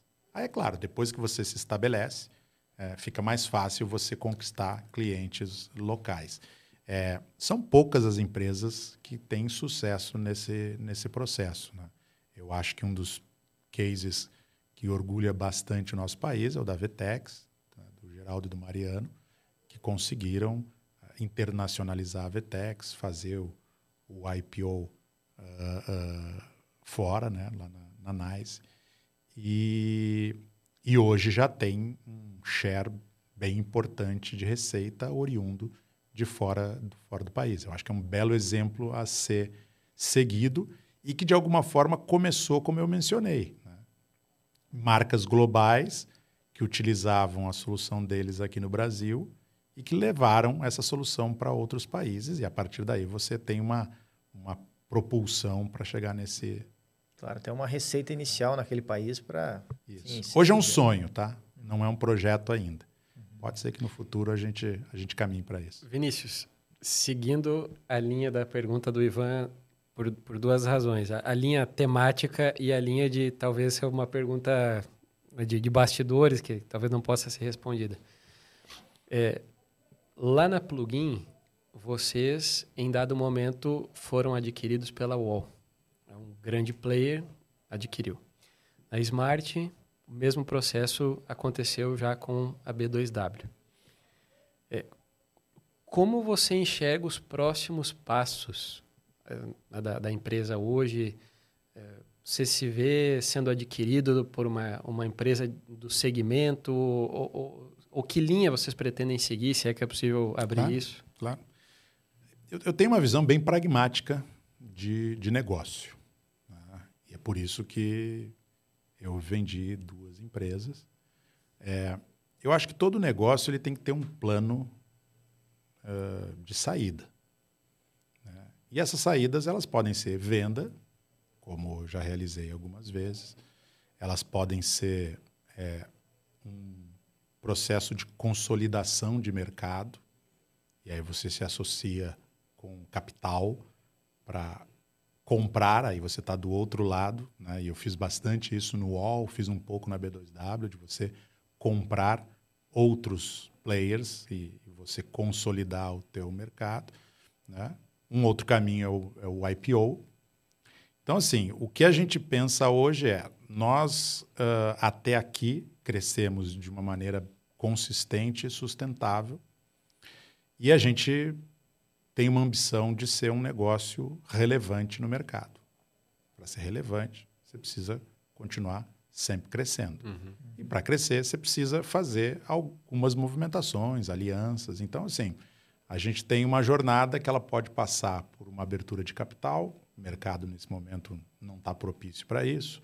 Pode passar por um investimento, aí esse investimento pode ser um investimento uh, de capital, com fundos de investimento, ou um investimento estratégico, né, com uma companhia de um setor que, que, que nós sejamos estratégicos para essa companhia e vice-versa. Uhum.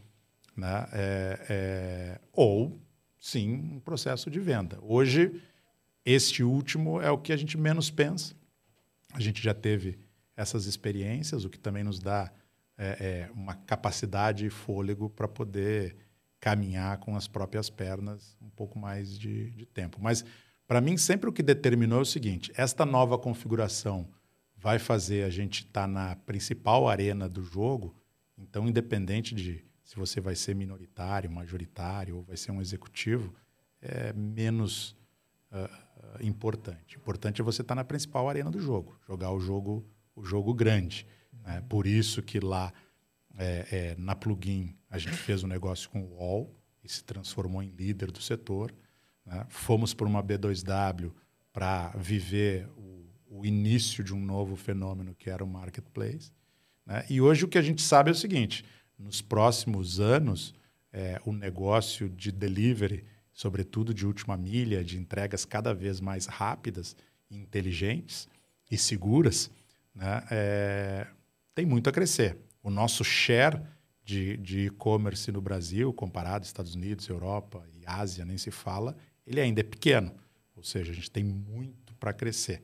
À medida que, o, que esse novo consumidor, que já nasceu conectado, entra no mercado de trabalho e de consumo, e aquele consumidor um pouco mais antigo né, deixa esse mercado, ou eventualmente até com a pandemia, sei lá, minha mãe virou uma uma consumidora online, né? comprou um monte de coisa sem saber, mas, mas virou uma consumidora online. A gente acha que tem, tem muito ainda o que, o que acontecer. A gente não tem um, um caminho só trilhado, né? a gente vai caminhando e analisando as, as oportunidades. E Vinícius, uma assim pegando assim essas três grandes ondas que você viveu, né, da bom a entrada da dos sites, né? De, de, ter um site na internet, depois a, a onda do e-commerce depois a onda do marketplace, né?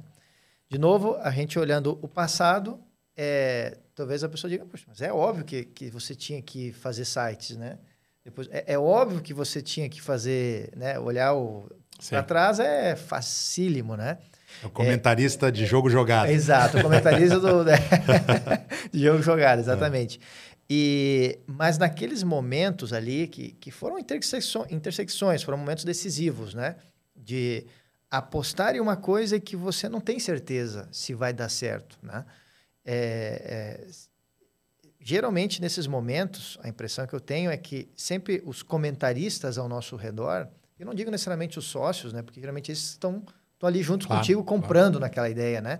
Mas eu digo amigos, conhecidos, ou colegas de outras empresas, enfim, né, familiares, etc. A impressão que dá é que, é que vocês, quando você se depara com isso, você se depara com algumas variáveis que é o medo, né, a preocupação, não saber se aquilo de fato vai dar certo e, ao mesmo tempo, vários comentaristas te dizendo que aquilo não vai dar certo, né? E, e, e, você dá um passo, entre aspas, no escuro, né?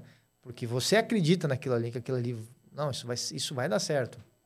Mas pode não dar certo. E, e, e às vezes dá certo, às vezes não dá certo. Uhum. É, é, esse processo de dúvida, medos, incertezas e, e, e, vamos dizer, entre aspas, quase que falta de apoio, né? Porque a minoria te apoia, né? Uhum. Uh, e a maioria desconfia, não acredita. É, como você viu esse, esse processo acontecer? Isso foi difícil, doloroso na, nessa sua jornada que, de novo, olhar lá agora é fácil ver que, uhum. que, que, aquele passo era o passo acertado, mas é, imagina na segunda onda, as pessoas vão realmente passar o seu cartão de crédito num formulário e, e acreditar que aquilo chegará a ser sua casa, ou seja, para hoje isso é simples, mas naquela época aquilo era Sim. complexo, né? Ah, é, é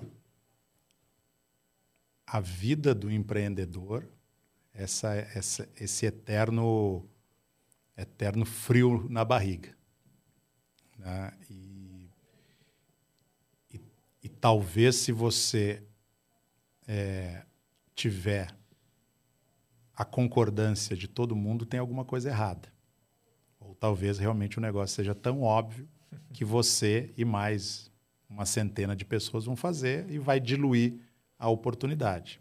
Claro. Né? Então, toda vez que você entra num negócio, é, é, você se depara com essas inúmeras inseguranças. Né? Será que vai dar certo? É, será que esse é o caminho? Mas é, é, o, que eu, o que eu vejo é que a gente deve continuar caminhando, testando, acreditando na sua convicção, até um limite que você precise mudar. Né? E a gente tem aqui inúmeros casos de negócios que pivotaram e se transformaram em negócios melhores do que uma ideia original. A coisa da persistência, da resiliência, da crença, ela é importante. Mas num determinado momento você tem que ter uma autocrítica para dizer o seguinte: cara, eu tentei por vários caminhos, independente do motivo, se eu não estou no tempo certo desse negócio, se eu não tenho capacidades é, é, para realizar o que, eu, o que eu mentalizei, o que eu pensei, né? se o mercado ainda não está maduro para isso, eu preciso é, é, é, me reinventar. Eu acho que tem tem uma diferença que é tênue entre a convicção, resiliência. E a teimosia. E a teimosia, que é você. Não, para aí. Eu tô, diariamente, os sinais são que talvez eu esteja errado. Agora, você não pode desistir no primeiro sinal. Né? Eu acho que esse é o mix. Né? E a gente erra muito como empreendedor. Né? Quando a gente vem num bate-papo desses, é claro que você faz a lista do que deu certo, né? Mas você poderia fazer uma lista, olha, o Pecim né, tentou um produto tal no UOL, foi um fracasso. Né? O Pecim tentou implementar tal coisa, não funcionou. Para esse conjunto de alguns acertos, teve uma lista provavelmente maior de erros. Claro. Né?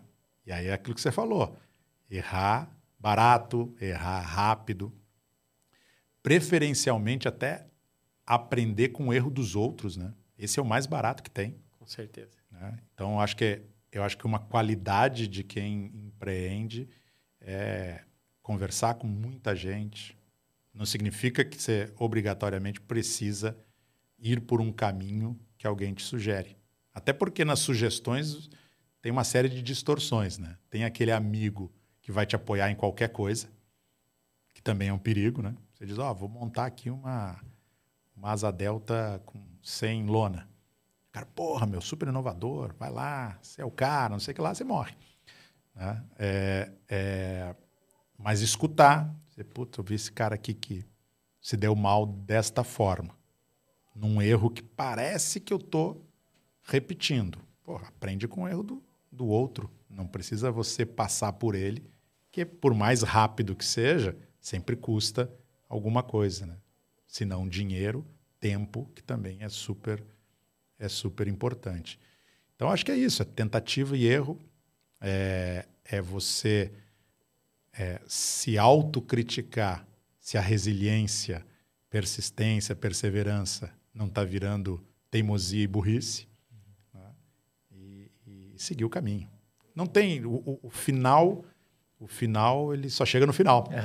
tá? é, e, por vezes você vai ter, desculpa, você vai ter altos e baixos.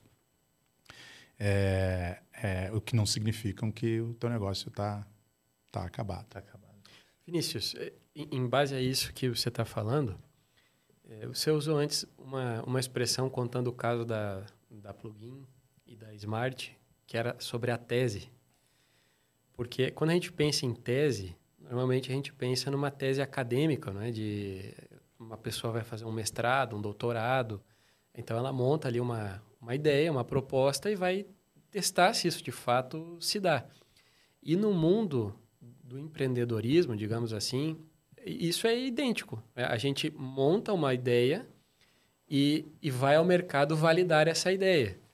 E, pelo menos é o que me parece, aí eu não sei se é o que te parece também, é, é, essa linha tênue entre convicção e teimosia está justamente em perceber a validade ou não da tese. Porque nós também na Rapidoc já tivemos as nossas pivotagens, que é uma palavra que vai surgindo, né?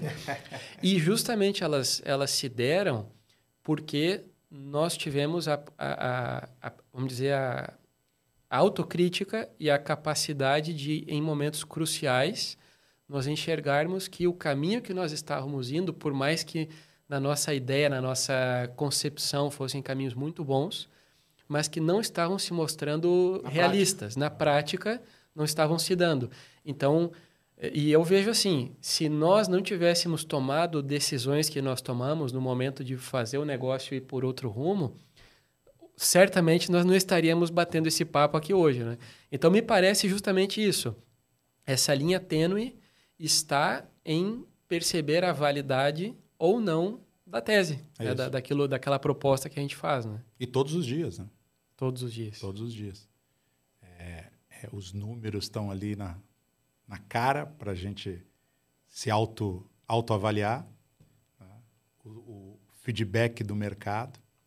É, tem uma, tem uma questão que, assim, acho que a gente precisa tomar um grande cuidado com algumas formulações é, que se criam nesse mundo do, do empreendedorismo. Né? Então, uma coisa que se fala muito é o seguinte: não, tudo que você pensa tem que ser escalável. Então, se não for escalável, você. É, sim, essa, esse esse tema é importante, mas não significa que num determinado momento você não possa fazer algum tipo de ação na tua empresa que ela não escalará para o futuro, mas ela naquele momento vai resolver um problema, corrigir um, um erro e te levar ao próximo, ao próximo estágio. Tem um, tem uma, um, um case do Airbnb que é bem interessante, que é a proposição do Airbnb era, era ter uma relação sem fricção para locação de, de imóveis, é, diferente da, do relacionamento com imobiliárias. E um dos propósitos era um propósito de ter fotos e imagens superiores às, às imagens que você tinha em, em imobiliárias tradicionais, em sites de imobiliária. É, isso era o que estava na tese.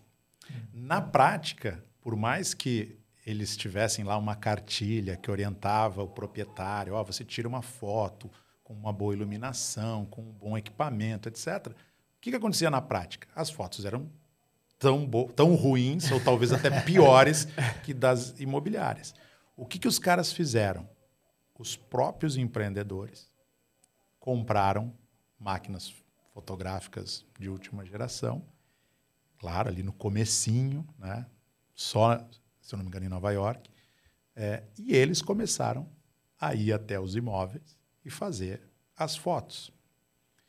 E aí, quando você olha isso, pô, um super case de startup, unicórnio, que quebra a regra, uma das regras pétreas de empreendedorismo digital. Negócio, tudo que você faz precisa escalar. Aquilo ali não escalava. Com certeza. Claro. Só que naquele momento gerou é, é, o que eles precisavam para dar o próximo passo. Hoje, não sei se vocês já tiveram essa experiência, se você vai alugar um imóvel através do Airbnb, eles têm um marketplace de fotógrafos profissionais e você recebe a visita de um fotógrafo profissional que, e por isso que as fotos do Airbnb são deslumbrantes. Né? Às vezes até te vendem algo que na prática você chega lá e diz, é, não era, era bem assim. Era bem desse jeitinho. e, aí nós, e aí nós vamos para o segundo passo de um marketplace, que é a avaliação, que o cara vai dizer que não estava legal, etc.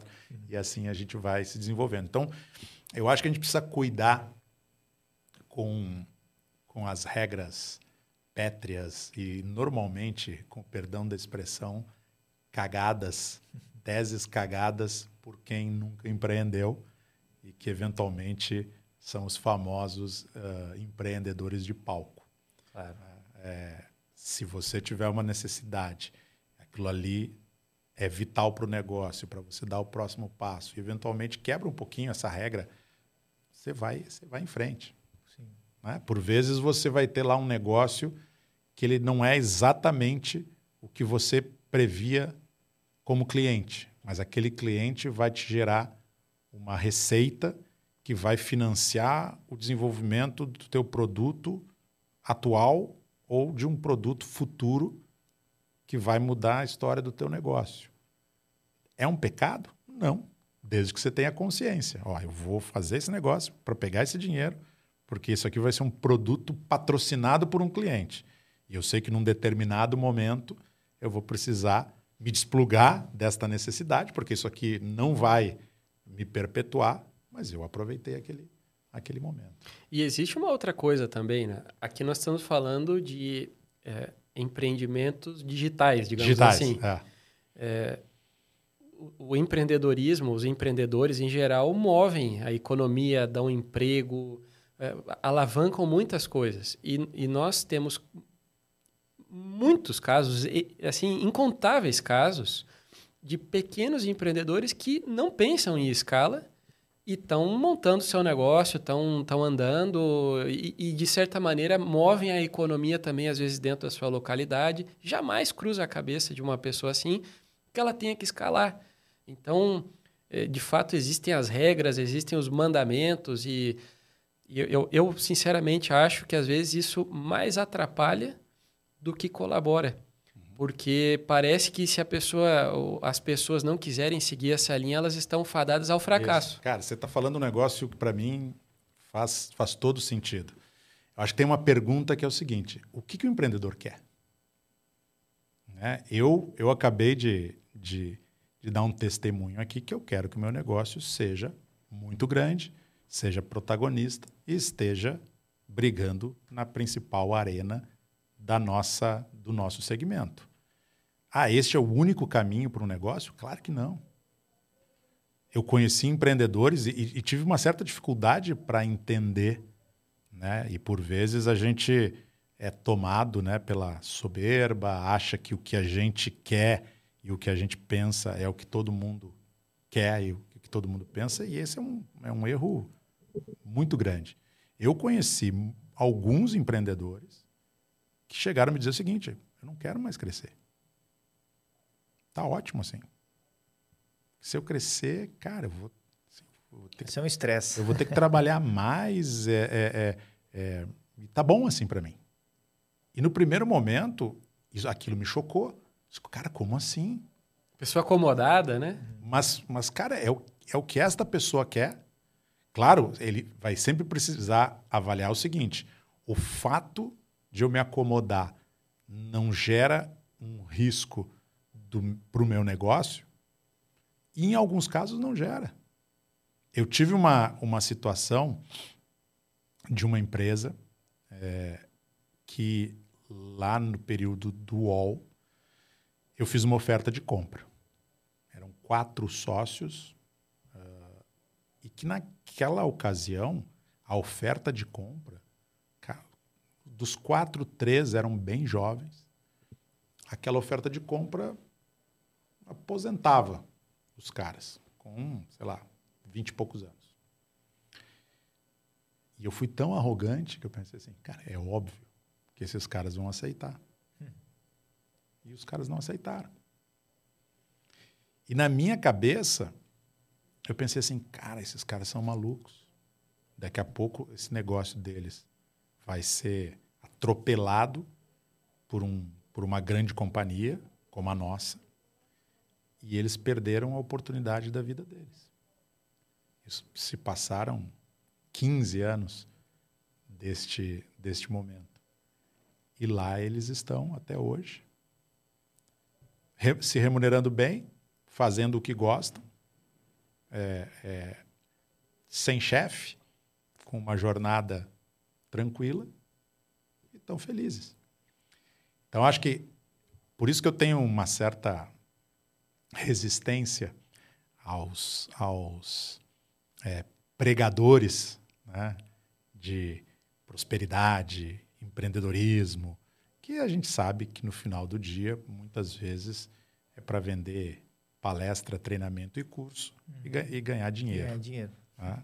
É, não tem essa fórmula de bolo.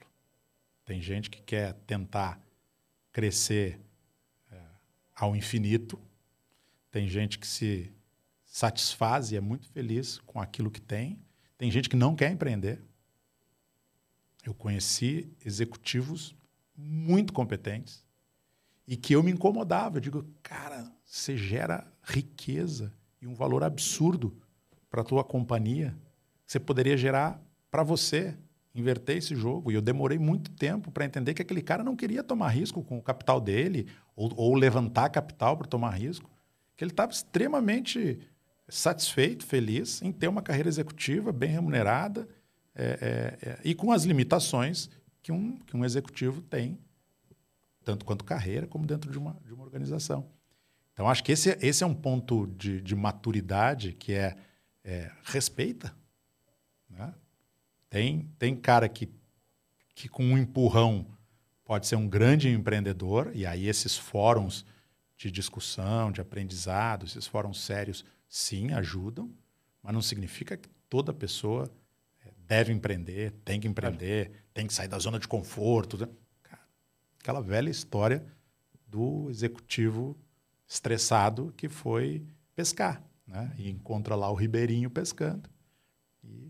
E resto da conversa todo mundo sabe, né? Ah, por que, que você... Não, eu quero ganhar muito dinheiro para um dia me aposentar e ficar só pescando.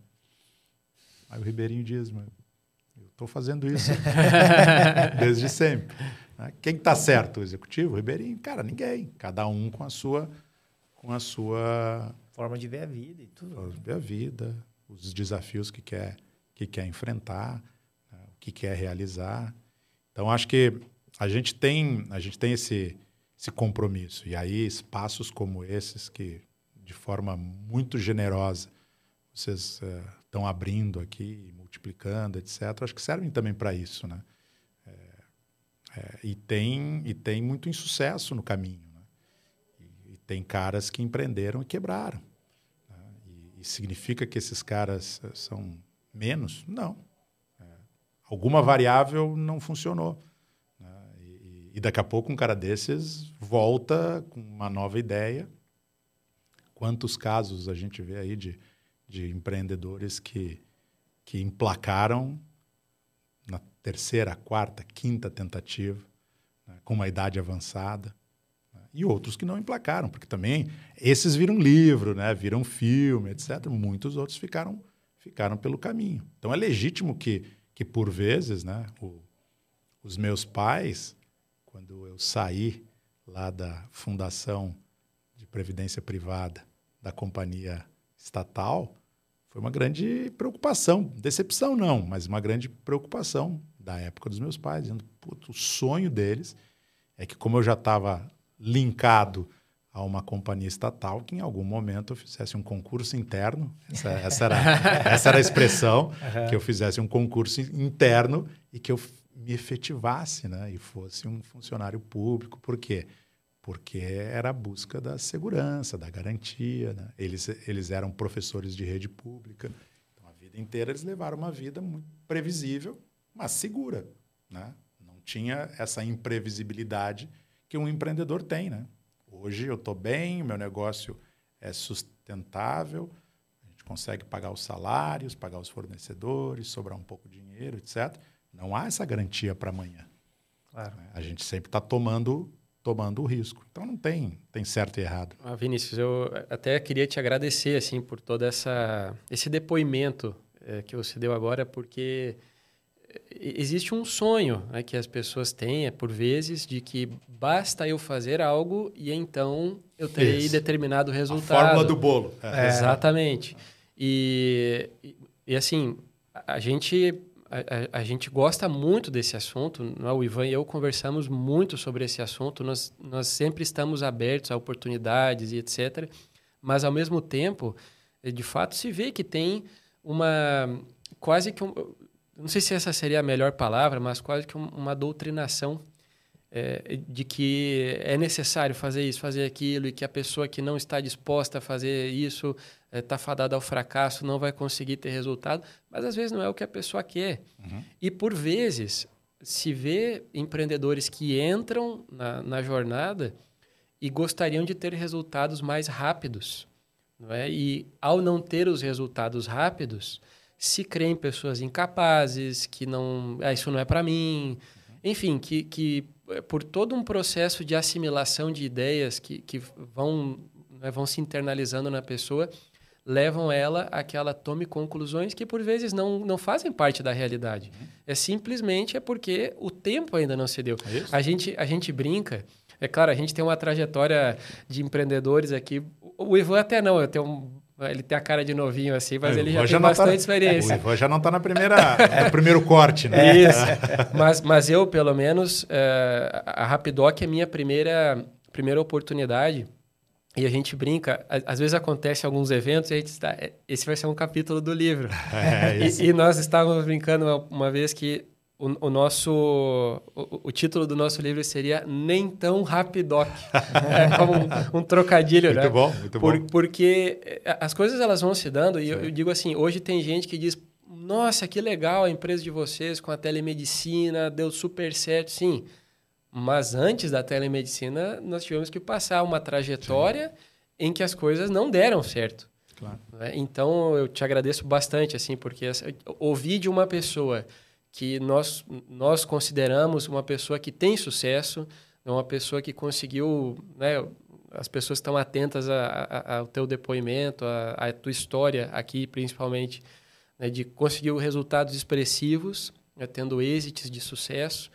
É, ouvir uma pessoa assim dizer isso é muito valioso, né? Que Saber que a, a, trajetória não é simples. É meu, porque meu vender isso. Meu propósito, então, aqui está tá, tá cumprido. É. Mas isso é tão, é tão louco, né? Porque você vê como é, nunca todas as variáveis vão estar na mão do empreendedor, da pessoa. A pandemia transformou os nossos negócios. É verdade. Né? Aí eu entrego né, uma plataforma de crowdshipping. É uma antes da pandemia e outra depois da pandemia. No caso de vocês, a mesma coisa. Né? A, a telemedicina, que tinha uma resistência de vários setores, à medida que as pessoas se obrigaram a ficar em casa, ela se, se notabilizou por uma solução incrível. Né? E a partir daí ela transforma. Talvez se não, não tivesse a pandemia, o negócio de vocês teria uma outra velocidade ou até um, um outro destino. Era outro negócio, inclusive, né? É, ou poderia ter tido outro destino, né? também é uma possibilidade. Então, assim, tem, cara, isso é outra coisa, né? Tem variáveis que são absolutamente incontroláveis. Exatamente. Eu, eu lembro de um, de, um, de um empreendedor que na época do, do confisco da poupança do Collor, ele, na antevéspera, ele tinha, ele tinha um negócio de locação de, de computadores, equipamentos para escritório. Numa, é, hoje, já, hoje é bastante comum, né? Você, ao invés de comprar os equipamentos, você faz um contrato de outsourcing, locação, etc. Na época não era tão comum. Ele, um pouquinho antes do, do confisco, e ele não tinha informação privilegiada, foi sorte pura, ele pegou todo o caixa da empresa que seria confiscado né? uhum. é, é, e comprou em equipamentos. É, penhorou casa, pegou toda, todos, todas as economias dele, botou na empresa e comprou equipamentos. E aí vem o confisco. E aí, com o confisco, ninguém tinha dinheiro para comprar é, equipamentos. O negócio de locação de equipamentos virou um negócio extraordinário. Quer dizer, pô, o cara é um, um empreendedor, o cara tomador de risco, mas teve uma variável que não estava na mão dele que transformou o negócio dele. Ele não, ele não estava vendo aquilo, né? Ao contrário, é, ao contrário, quantas outras empresas quebraram? Né? Quantos negócios foram fundados na antevéspera da pandemia? E, em função da pandemia, quebraram muitos deles antes de, de acontecer. Né?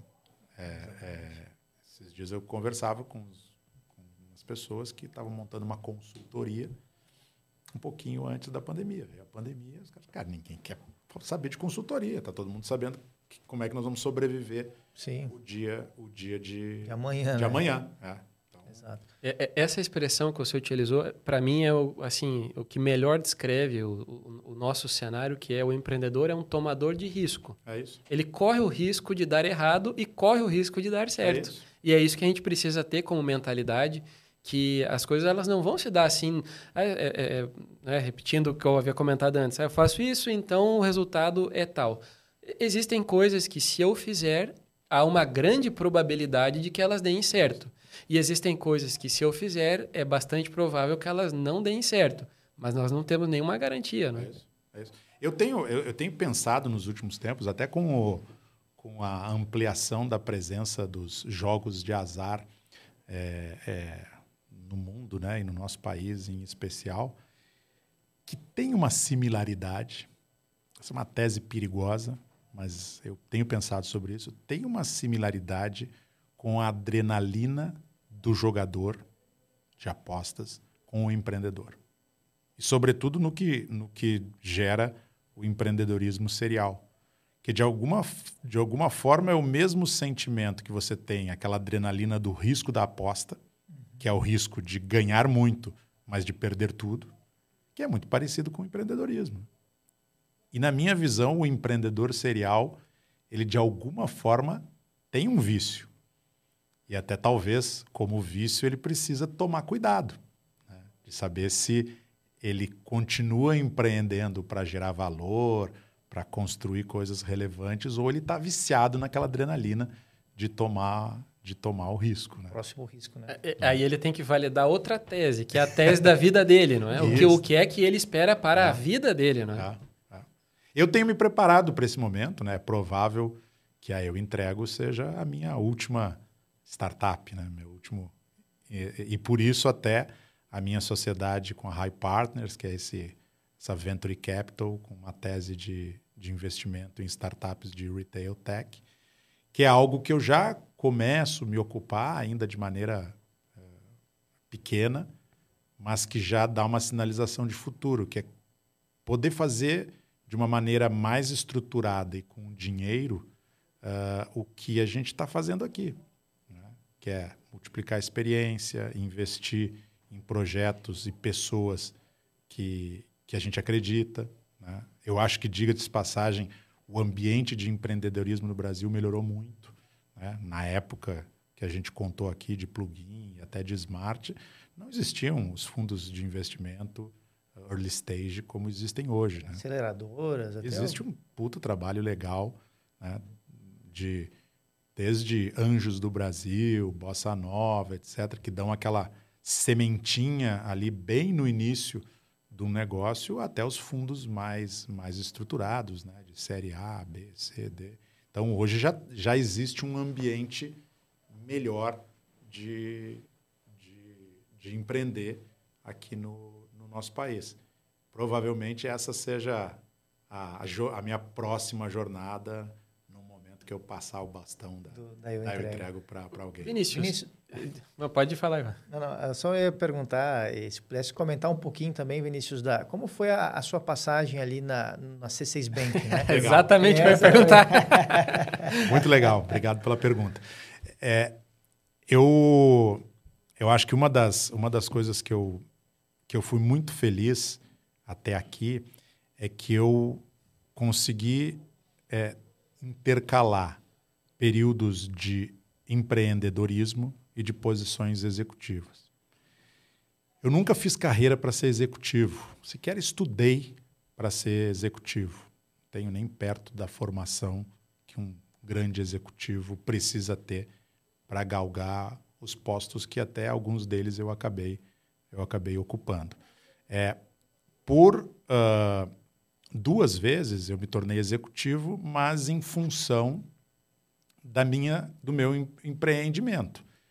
As, as empresas eram compradas e a empresa que comprava dizia o seguinte: agora você vai ser executivo, vai tocar aqui uma cadeira executiva. O caso do C6 foi diferente, né? porque o caso do C6 é eu estava na transição da B2W, aí eu entrego ainda era um, um protótipo PowerPoint. Era, um, era um pouquinho mais, um já, pouquinho já, mais. Era um, já era um protótipo, mas era muito protótipo. E, e eu recebi esse convite para participar do startup mesmo. Né? Eu, eu, eu, fui dos 20 primeiros caras do partnership do, do C6. E foi uma experiência maravilhosa. Primeiro porque, assim, na minha, na minha carreira eu tinha experimentado telecom, TI, internet, comércio eletrônico, um pouquinho de varejo, porque o comércio eletrônico naturalmente te leva para o varejo. E eu estava com esse convite, com a oportunidade de conhecer um outro lado, né? que era o lado de banco. Ainda que o C6 é uma fintech, ela é fundada por banqueiros, né? por caras que são oriundos lá do, do, do BTG. E foi uma experiência incrível. fiquei dois anos lá do, de zero cliente, eu acho que até um milhão de clientes, eu ainda estava por lá. É, conheci um outro lado, que é o lado do banqueiro, investidor, né, de como o negócio de vender dinheiro funciona. Né, e que todo mundo diz, ah, isso aqui é o melhor negócio do mundo, etc. É, é um bom negócio, mas um banco de varejo digital tem desafios gigantescos e eu aposto que há espaço para dois, no máximo três caras desses no país que efetivamente vão, vão ter sucesso. C6, na minha opinião, sou suspeito, uhum. mas é um, um, desses players pela capacidade dos, dos sócios, dos, dos fundadores, sobretudo do, do Marcelo Calim, que é um cara muito fora da curva. E, e que é um exemplo de um cara que já conquistou tudo que um ser humano poderia sonhar e continua empreendendo, trabalhando 12, 15 horas por dia, querendo realizar um projeto, né, de fazer um puta banco, banco digital. No C6 eu vivi talvez um dos maiores dilemas da minha, da minha carreira, da minha vida, porque eu tinha uma posição importante lá, que ao longo do período que o C6 era realmente uma startup, me realizou, mas depois de dois anos ele ele estava deixando de ser uma ainda com o espírito de startup, mas se tornando um bancão, né? digital, mas um bancão. E eu comecei a me sentir menos útil naquela jornada. E paralelo a isso, aí eu entrego, que era um filho que eu não tocava é, diretamente, eu ficava à distância, investindo e ajudando. começa a tracionar. E aí, num determinado momento, eu preciso decidir se eu continuo é, é, ajudando o C6 prosperar com uma sociedade minoritária ou é, me dedicar a um negócio onde eu era majoritário e que era um filho, um filho para mim. E essa história é, é bem interessante porque eu, eu, tomei essa decisão de deixar o C6 é, é, e tenho assim um carinho gigante pelas pessoas que, que lá estão e pela oportunidade que eu tive de, de viver a construção de um dos primeiros bancos digitais, fintechs do país, mais uma grande oportunidade na minha vida. Eu acho que eu sou um cara de, de muita sorte, mas foi um marco também para eu entrego, porque nesse momento, né, é, eu já tinha o João Machado, que é hoje o CTO da Eu Entrego, que foi head de tecnologia da B2W por muitos anos e antes foi um empreendedor que criou a Ideais, uma companhia de desenvolvimento de de, de tecnologia com mais de 200 desenvolvedores, que também foi adquirida pela B2W. Nesse momento, o João já era sócio investidor e um mentor da nossa tecnologia. Ele estava na Vetex, ele tinha saído da B2W, estava como diretor na Vetex. Eu pego o telefone, ligo para o João e disse: João, eu vou deixar o C6 para me dedicar integralmente ao entrego. Acho que chegou a hora dessa decisão. E para minha é, alegria, ele diz: primeiro ele disse, duvido, você não vai fazer isso. você não é louco para rasgar dinheiro. Eu digo, eu digo, não, é louco eu sou. É verdade que eu estou rasgando um pouquinho de dinheiro, mas eu tenho uma crença muito grande que a Eu Entrego precisa de mim e ela é uma companhia que vai ter uma participação importante no mercado que ela se, se propõe. E aí ele diz a frase que eu precisava, que era eu, ele primeiro ele disse eu não acredito, mas se você fizer, eu também deixo a Vetex e nós vamos juntos construir. Aí eu entrego. Eu, eu disse me dá duas semanas que eu preciso falar com o Calim e daqui a daqui a duas semanas eu volto a conversar com você. Se passaram duas semanas, eu ligo para ele, estou fora, ele disse: tá bom, me dá um tempinho também. E, e ali a gente considera, inclusive, quase que como uma refundação da Eu Entrego. Porque é nesse momento que nós juntos, né, até hoje, a gente tem o controle da, da companhia, é, efetivamente passamos a nos dedicar integralmente a Eu Entrego. E, enfim, não nos arrependemos. Estamos muito felizes aí com, a, com, essa, com essa trajetória. Que legal, que, que bacana.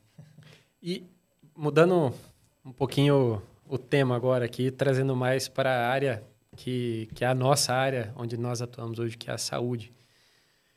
Vinícius, você como um grande empreendedor aqui do nosso país e até para os nossos parceiros, né, que são as pessoas que costumam aqui nos acompanhar, eh, as pessoas que vão chegando também aqui até a Rapidoc, como você vê esse mercado, o mercado da saúde, claro, é, é, parece um pouco ruim usar essa expressão, mercado da saúde, claro, né? Claro. Mas, mas, é, mas é, é no final das contas, é um mercado. Né? Como você vê as health techs, enfim, acho que seria claro. bom ouvir você em relação a isso. Eu acho que tem alguns segmentos que que eles que eles uh, vão estar tá na sempre no, no principal quadrante aí de, de desenvolvimento nos próximos anos. Talvez se eu achasse que health tech não fosse, eu não estaria aqui, porque senão, com essa pergunta, eu teria que dizer o que eu penso de outros segmentos. Sim. Né? Eu acho que health tech, edutech, agrotech são segmentos que, que as chances de, de, de acerto e de prosperidade são maiores do que segmentos mais complexos. Né? Até confesso que o segmento logtech, que é onde a gente está inserido, ele é um segmento duro, né? muito duro. E, por outro lado, a gente tem a crença de que com muita tecnologia a gente consegue amolecer um pouco esse segmento, esse segmento duro. É, a saúde ela está passando por uma, por uma transformação gigantesca. Né? Estou vendo o teu relógio que está, nesse momento, medindo toda a tua frequência, é, cada vez mais os dados de saúde estão num processo de é, é, consolidação, integração, inteligência artificial, telemedicina, enfim, acho que é um setor uh, que provavelmente nos próximos cinco anos, se a gente olhar para trás, vai sofrer talvez uma das maiores transformações. Então, é exemplo do que eu falei aqui de onda de internet, onda de e-commerce, onda de marketplace, onda de fintech, eu acho que tem é, grandes oportunidades na área, na área da saúde, porque a gente quer chegar aos 100 anos né, e, quem sabe, a vida eterna. Né? Esse talvez seja o objetivo de alguns seres humanos. Eu acho que muito tempo aqui pela Terra também nós vamos nos tornar insuportáveis. é, exato. Mas estender um pouquinho mais a vida é bom, né? Claro. Gente... Com qualidade é. também, lógico, né? É. é. Excelente. É, eu acho que é isso. Vocês têm, vocês têm uma jornada ainda incrível pela frente. É, que bom que a gente possa estar próximo e vocês vão poder sempre contar com um amigo aqui para conversar. E agradecer esse espaço. É bom a gente, quando a gente relembra a história, a gente é, é, lembra de tudo que foi feito para se chegar até aqui. E uma oportunidade importante que vocês me dão de de registrar, né? Eu acho que podcasts têm essa qualidade, né? É, esse esse depoimento aqui vai ficar eternizado. Claro. Né? E se não e se não interessar para nenhum empreendedor, para nenhum nenhum jovem que queira conhecer um pouquinho mais destas jornadas, pelo menos para os meus filhos, netos, é, é, vai ser um registro. Por exemplo, ah, esse aí era o bisavô. olha, quanta, olha quanta merda o nosso bisavô falava. Ah. Brincadeiras à parte de, de coração, um agradecimento. Não, é, sucesso, sucesso a Rapidoc. Vocês já alcançaram sucesso até aqui e, certamente vocês vão, vocês vão conquistar muitas coisas ainda num futuro bem próximo. Nós que agradecemos, Vinícius. É assim, é que unindo as palavras do Lucas, assim, é uma alegria, assim, escutar essa, essa classe de depoimentos, porque é, a gente está na, na labuta, como se diz, né? Nessa, nessa jornada que não é simples, né? E, e ver uma pessoa como você, de tanto êxito e sucesso na, aqui no Brasil, em tantos projetos e êxitos é, e negócios de grande porte, e, dando essa classe de depoimentos, assim, para nós é um, tenho certeza que Lucas também é algo muito motivador. E tenho certeza que para todos que nos acompanham aqui, que, que são praticamente quase que em 100% empreendedores, tenho certeza que vão pensar o mesmo, né? De, de ver essas histórias, depoimentos e, e aprendizados que você nos deixou aqui, Vinícius. Isso eu tenho certeza que não é só para tua árvore genealógica, mas para pro, os empreendedores do Brasil e sei lá de onde mais estarão nos vendo, Legal. que serão muito gratos, viu? Muito obrigado mesmo, Vinícius. Eu que agradeço, de coração. É, Vinícius, eu agradeço também bastante aí a ti pela tua disponibilidade, pelo teu tempo, que é o nosso, talvez, junto com a saúde, nosso principal ativo, né? que é o nosso Sem tempo. Dúvida.